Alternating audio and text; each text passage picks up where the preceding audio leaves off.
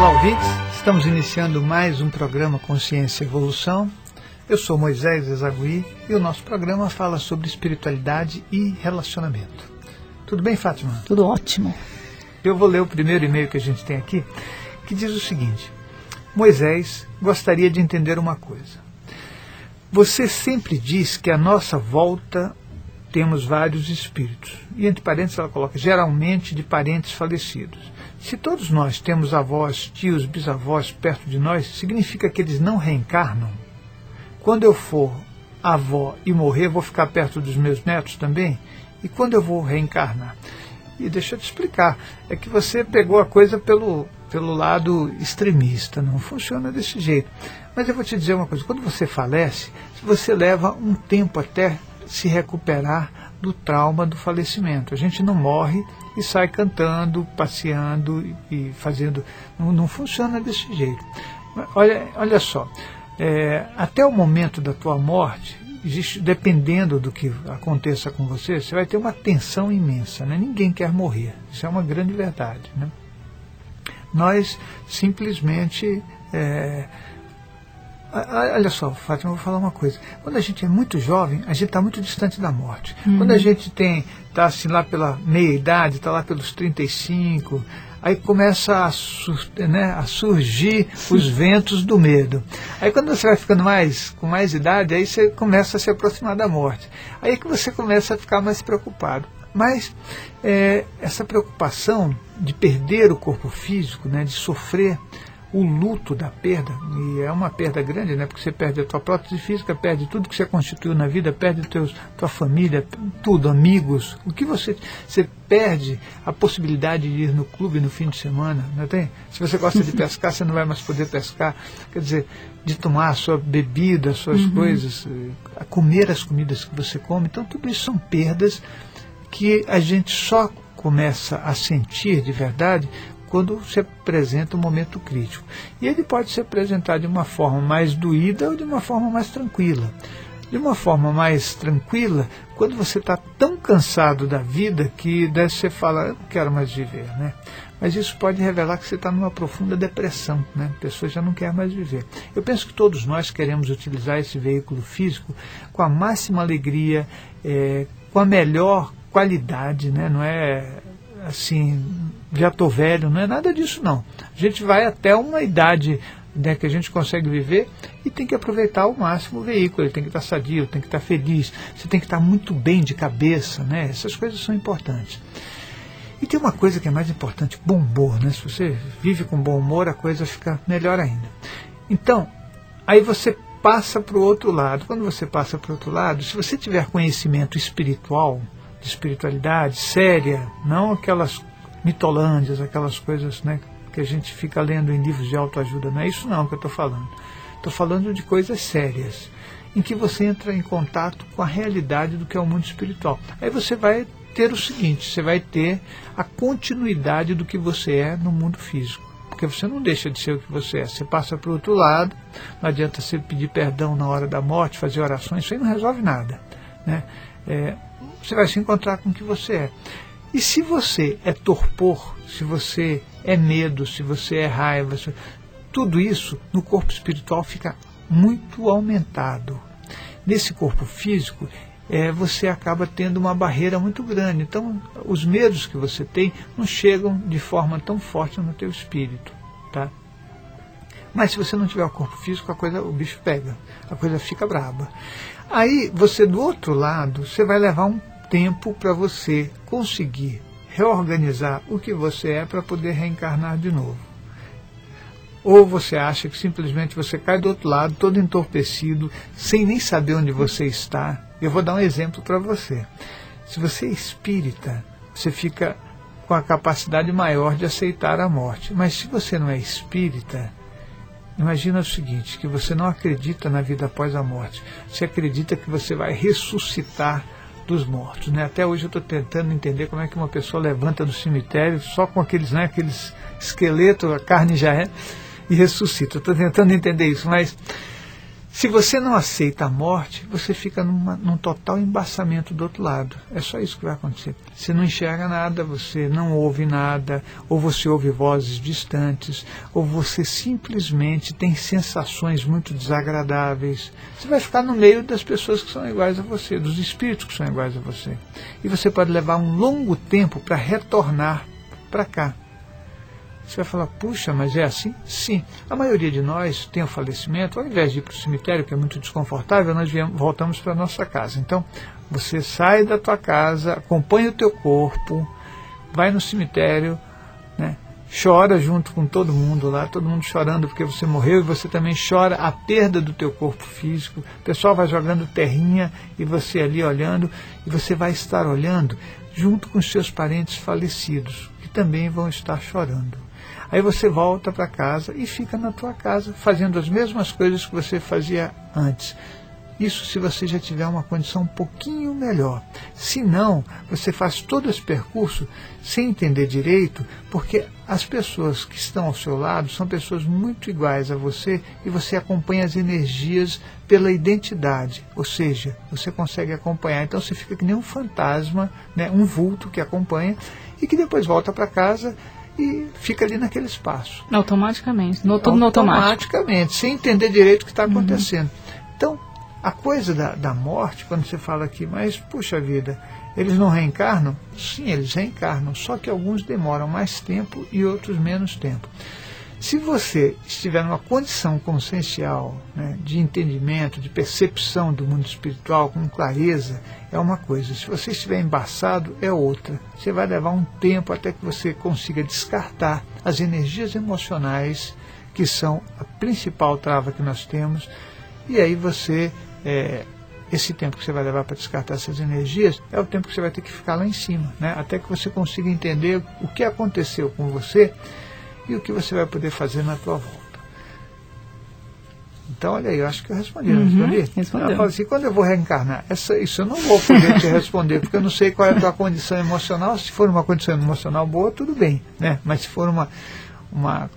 Olha, eu vou falar sobre isso agora, Fátima. Vai falar sobre isso. É. Professor Moisés, quem é o mentor que decide a nossa missão aqui na Terra?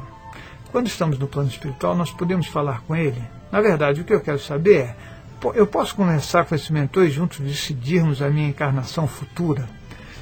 Que perguntinha que ela fez, né? Ela já quer decidir o futuro. Então. Está se preparando, mas é verdade, né? Olha, é, quem é o mentor? É assim, o, o, amparador que faz a programação existencial, ele faz a programação existencial para aquelas pessoas que são mais emocionais. Eu acabei de, de falar o seguinte, que eu ia falar sobre isso. Então, pensa no que você é. Nós achamos que as coisas são normais.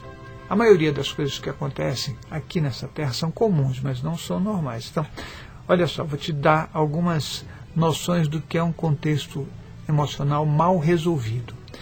Raivas, mágoas, ranços, ciúmes. Está tá anotando aí? Por favor, anote. Né? porque é, alterações de comportamento, por exemplo, humor lábio, que são as variações de humor que a gente tem. Então, aquela pessoa que acorda de manhã mal-humorada e ela fala isso é normal, isso não é normal não, isso precisa ser revisto. Né? Pessoas que são agressivas, né? e pessoas agressivas ou pessoas passivas têm algumas dificuldades, uhum. né? porque aí a coisa olha, você pertence ao bolo das pessoas que precisa de um programador existencial. É aquele cara que te dá o roteiro. Olha, você vai lá na Terra, vai nascer em tal lugar, em tal país, com tal família, vai fazer tal percurso, né, vão acontecer tais coisas. Então, por que, que ele precisa te dar um roteiro? Porque todas essas emoções são cargas que embaçam o nosso discernimento.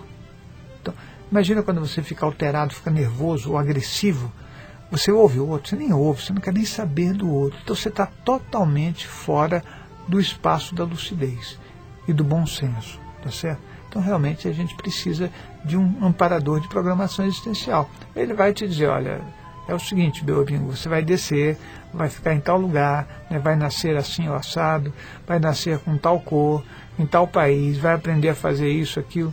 Você vai fazer um percurso. Ele te dá um percurso que você pode melhorar ou pode piorar.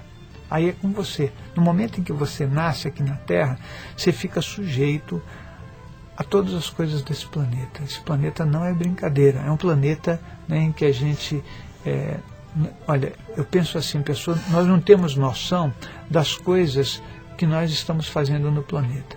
Se gafanhoto consegue destruir uma plantação, uhum. ele é fichinha diante do ser humano que consegue destruir todo o planeta. Nós conseguimos destruir a nossa casa sem o menor, sem o menor é, pensamento de, de, sabe, de de culpa, de nada. De né? Não tem, nós uhum. vamos destruindo tudo, acabando com as florestas, acabando com a água. Nós não temos noção. Então, nós não temos noção nem de tratar o nosso, o nosso semelhante de forma adequada, com carinho, com respeito, com boa vontade, percebendo as coisas que ele precisa para poder ajudá-lo. Então, nós precisamos realmente melhorar muito. E eu estou te falando isso por quê? Porque o nosso programador existencial, o nosso amparador de programação, ele vai tentando fazer com que a gente evolua, mas dentro das condições que, do que nós somos. Então ele não pode te dar uma condição melhor porque você não tem condições de fazer nada melhor. Tem gente que vem aqui para a Terra para cumprir uma missão muito simples. Por exemplo, uma mulher vem para cá para parir um filho e morrer logo em seguida. Acabou a missão dela. Fala, nossa, só isso? É, porque era a única coisa que ela conseguia fazer.